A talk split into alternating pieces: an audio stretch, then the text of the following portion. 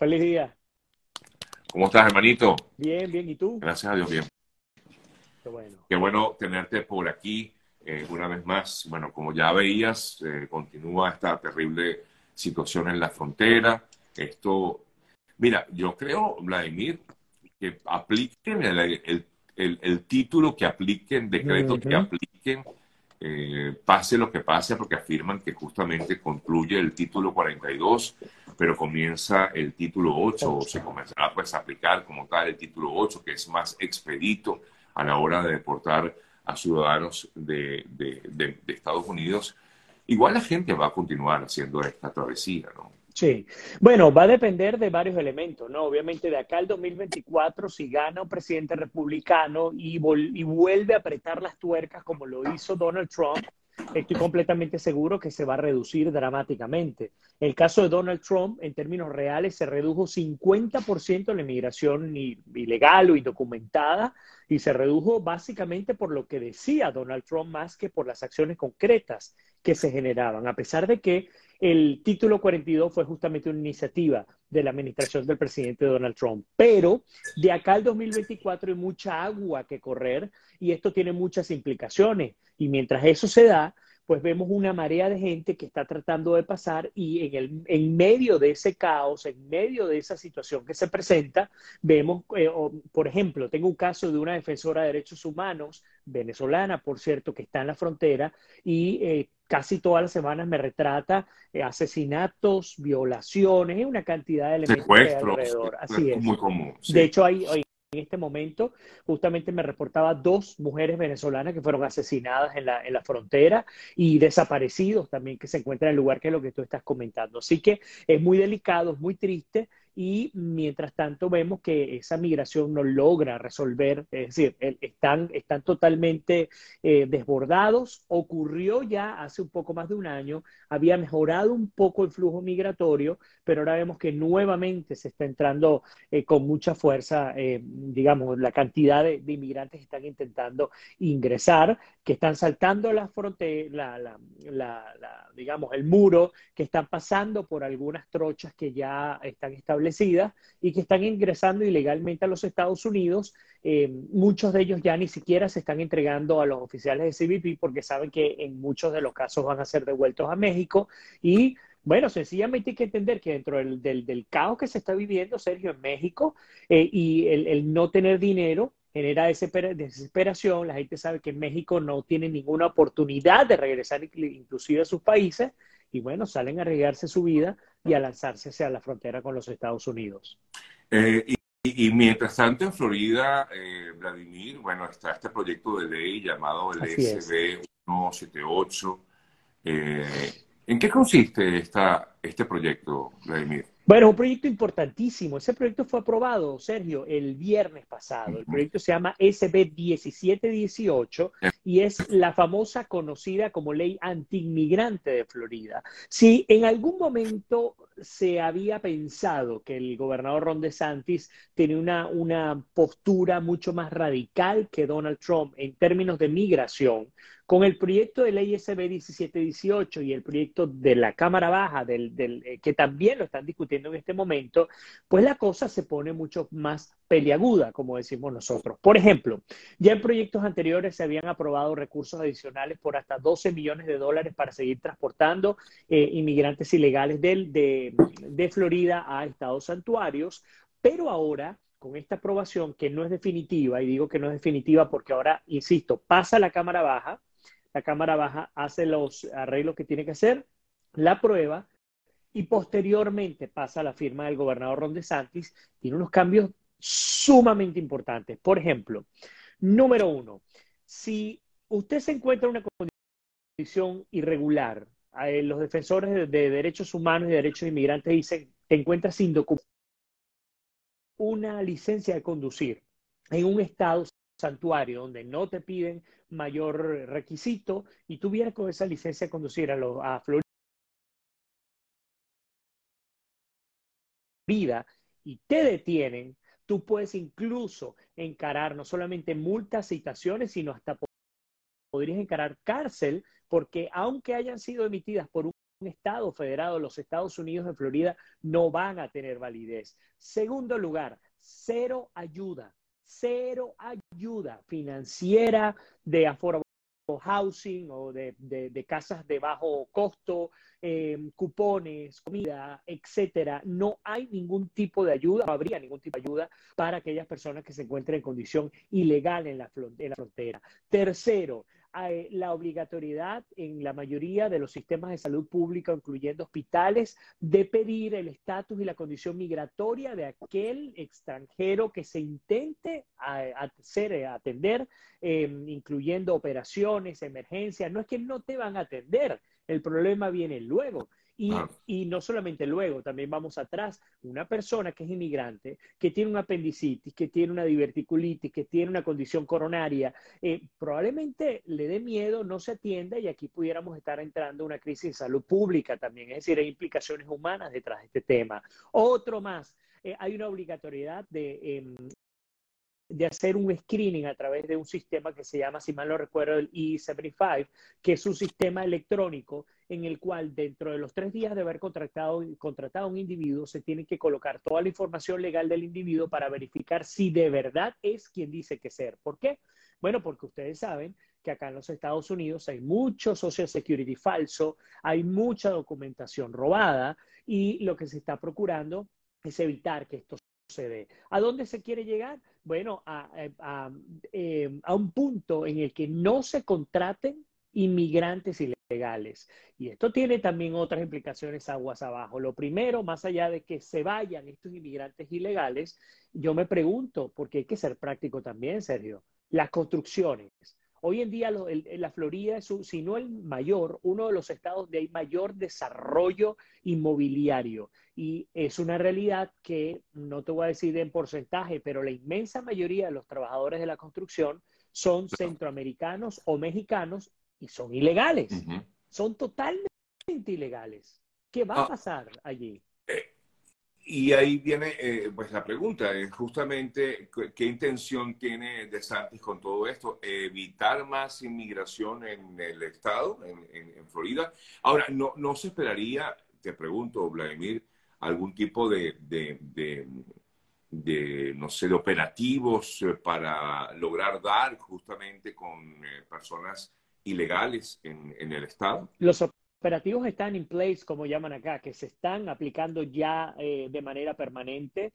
Eh, acá en la, en la, entre la Florida Central y la Bahía de Tampa, yo he sido testigo a través de eh, acciones del ICE, que es justamente el organismo federal que se encarga de deportar, de procesar y deportar inmigrantes a través de la, de la Florida Highway Patrol, entre otros operativos para detener, para buscar identificación de estos traficantes de, inmigrantes. Así que los operativos se mantienen en plena vigencia. Ahora, cacería de bruja contra familias y padres de familias, no. no. El problema está en si te agarran, eh, insisto, y tú no tienes una, una licencia, por poner un ejemplo, las cosas se te van a complicar dramáticamente. Ahora, pero eso significa que Santi no quiere la inmigración. Yo no estoy tan seguro, porque al fin y al cabo, eh, este país es un país de inmigrantes y Florida, la inmensa, el pulmón económico que tiene Florida, se lo debe, entre otras cosas, a la inmigración. Pero lo que está diciendo de Santi es que se tiene que controlar este desastre que, que se generó en la frontera, que es imposible ocultarlo, un desastre total que ya tiene más de dos años a partir de la flexibilización de las políticas migratorias del presidente Biden, con por ejemplo la política del catch and release. Eh, pero fíjate tú, eh, la semana pasada pues ellos hablaban de, de, algunos cambios en materia migratoria, incluso hablaban de la instalación de centros en países como eh, Guatemala y Colombia. Colombia, correcto. A ver, si no ha podido hacerlo aquí o en México, eh, me imagino que va a ser más complicado, más cuesta arriba realizarlo en otras naciones, porque si no tienen personal ni siquiera para atender en los puestos fronterizos, mucho menos personal para atender a los miles de migrantes que intentan. Claro, yo entiendo que el objetivo es evitar que la gente haga estos recorridos de manera eh, vía terrestre, eh, pero no tienen personal eh, Vladimir, entre otras cosas. Bueno, en México la realidad es un poco distinta, ¿no? Porque en México tú tienes dos problemas fundamentales, o tres problemas fundamentales. El primero, tú tienes eh, una corrupción institucionalizada en, en, en, los cuerpos de policía y de seguridad pública de México, sobre todo en la frontera. Y número dos, tienes a los carteles de la droga que también forman parte del problema, entre ellos están también aquellos coyotes. Número tres, un país que quedó totalmente desbordado por el tema migratorio y está en total, en total caos. ¿Qué creo yo? Yo no veo tan descabellada la estrategia de Estados Unidos de abrir estos centros de detención en Colombia y en Guatemala, porque la manera de controlarlo incluso puede ser más sencilla que en México, porque los cuellos de botella que se te hacen en México son mucho más dramáticos que los que se te pueden hacer en Guatemala y en, y en, y en Colombia. Segundo, eh, obviamente tiene que haber financiamiento y esto es parte de un dinero que tiene que salir del Departamento de Estado. Eh, ¿Cómo? No lo sé, porque además Estados Unidos está pasando por una crisis económica muy importante. Algunos ya están hablando del default económico, como suele ocurrir prácticamente todos los años, pero eh, la realidad es que potencialmente Colombia sea determinante para frenar al menos la migración de lo que hoy en día es la nacionalidad que mayor personas trae acá a la frontera de los Estados Unidos, que es justamente eh, Venezuela. Ahora, pero Sergio, ellos han intentado muchas estrategias y muchas de ellas no han funcionado. El paro humanitario tiene muchas deficiencias, muchos retrasos, pero no solamente esto, si te vas a la aplicación de asilo a través del CBP One, mucho peor. Hay personas que eh, así pongas que tú eres, vas solo o que vas acompañado, no hay manera que tú consigas una cita y de pronto te viene otro y por obra de magia, pum, le aparece una cita. Es decir, hay personas que están en condición de indigencia, que tienen cinco, seis, siete meses en la frontera, no porque les da la gana o no porque justamente no quieren entrar ilegalmente a los Estados Unidos, quieren hacer su proceso de manera correcta, pero no pueden hacerlo porque el sistema que le ofrece Estados Unidos para regularizarse o por lo menos para defender su caso de miedo creíble, tampoco funciona. Entonces, si no me funciona CBP One, si no me funciona el paro humanitario, si no me funcionan las estrategias migratorias alternas, entre ellas estar en otros países, entonces, ¿qué te va a funcionar? Ante el caos, más, mayor caos vas a generar y es lo que está ocurriendo. Las personas siguen intentando pasar la frontera de manera irregular y pese a que el presidente Donald Trump y su equipo de de gobierno había dicho que se había disminuido dramáticamente el porcentaje de migración, cuando ustedes van directamente a las cifras de USCIS y de CBP Encounters, te das cuenta que en lo que va de año, el año pasado pasaron unos 2 unos millones mil personas que se encontraron contra un oficial de migración. Pero Sergio, estamos en que eh, enero, febrero, marzo, abril, mayo, estamos a cuatro meses del primer año de, de, de, este, de este 2023. Sergio, ya van casi 1.5 millones de personas. Es decir, ¿dónde está la reducción? No ha funcionado. No, no. No, las, las políticas como que efectivamente no han funcionado y por eso me imagino que estas nuevas reuniones que se dan y estos intentos de mejorar esa política migratoria, eh, estos intentos de, mm, de, de, ver cómo, cómo logran controlarlo, pero está, es muy, muy, muy, muy difícil. Y, y, y, lo peor es que al final, a pesar de todo esto, Vladimir, la gente continúa, como decía al principio, continúa intentando llegar a Estados Unidos, eh, bueno, porque lo ven como, digamos, la, la, la, la, solución a, a, su problema, sobre todo el que tengan en, en, en, sus países. ¿no? Y gente muy honesta, Sergio. Muy, no, claro. muy, muy, muy honesta. Yo, yo entrevisté a la señora Erlinda Mendoza hace poco más de dos semanas. Ajá. La señora, eh, no, no tengo por qué decir la edad, pero una señora que ya es una abuela. Eh, y ella se vino desde Maracaibo, entre bus y caminando con sus familiares hasta con un perrito, porque tú te vienes con todo tu, tu, tu, sueño y con, toda tu, con todos tus seres queridos encima, ¿no? Ella pasó el Darién, me acaba de pasar, de hecho, hace, ayer me estuvo pasando videos del Darién eh, donde se ven a personas fallecidas alrededor de, del paso. Cuando ella iba, ella estaba completamente llena de lodo. Podría ser tu abuela, Sergio, podría ser mi abuela, eh, una señora súper querida y, y cuando ella relata, ¿no? Eh, su condición es lo que tú estás diciendo. O sea, ellos no es que están pensando venirse acá para comprarse un Mercedes-Benz y una casa con piscina y tener dos helicópteros y viajar a Nueva York. es gente que real y genuinamente dicen, ya no aguantamos más lo que vivimos en nuestro país, ya yo no tengo cómo alimentarme, mira la ridiculez, mira, te digo algo, hablando del tema de Maduro, que tú comentabas lo de los 60 dólares en total, yo creo que esta es la primera vez que en Venezuela no se aumenta el salario mínimo en los últimos, en las últimas décadas probablemente, ¿no? Porque no, no hubo aumento del salario mínimo. Dejemos eso para, para más. Yo sé, pero, pero, pero a donde voy es que en el caso de ella, cuando yo la escuchaba hablar de salud, cuando la escuchaba hablar de seguridad, de comida, de medicinas, y, luego yo le preguntaba, Linda, tú, si tú tuvieras la oportunidad de volver a vivir esto, ¿tú lo harías? Y ella me dice que no. Muchas personas vienen pensando en el outcome, en el resultado, en el a dónde voy a llegar y qué tan protegida voy a estar, en el caso de ella. Pero no se imaginan lo que se van a conseguir en el trayecto y ella me lo dice, yo no lo haría de nuevo. Entonces, digamos, la mayoría de la gente está tratando de huir ya no tanto por razones políticas, a consecuencia de la política, a consecuencia de la dictadura en Venezuela, pero están tratando de huir, pero no solamente de Venezuela, tienes personas serias que te están huyendo de Colombia, personas que van de Brasil, personas que te están yendo, yendo a Argentina, porque están, siguen pensando lo que hemos pensado todos los inmigrantes sobre Estados Unidos. Estados Unidos, el sueño, eh, vivir allí y tener la oportunidad de desarrollarte, y esto ha durado generaciones completas, 70, 80 años la gente tratando de llegar acá a los Estados Unidos, mucho más si vamos de la época de la Guerra Mundial.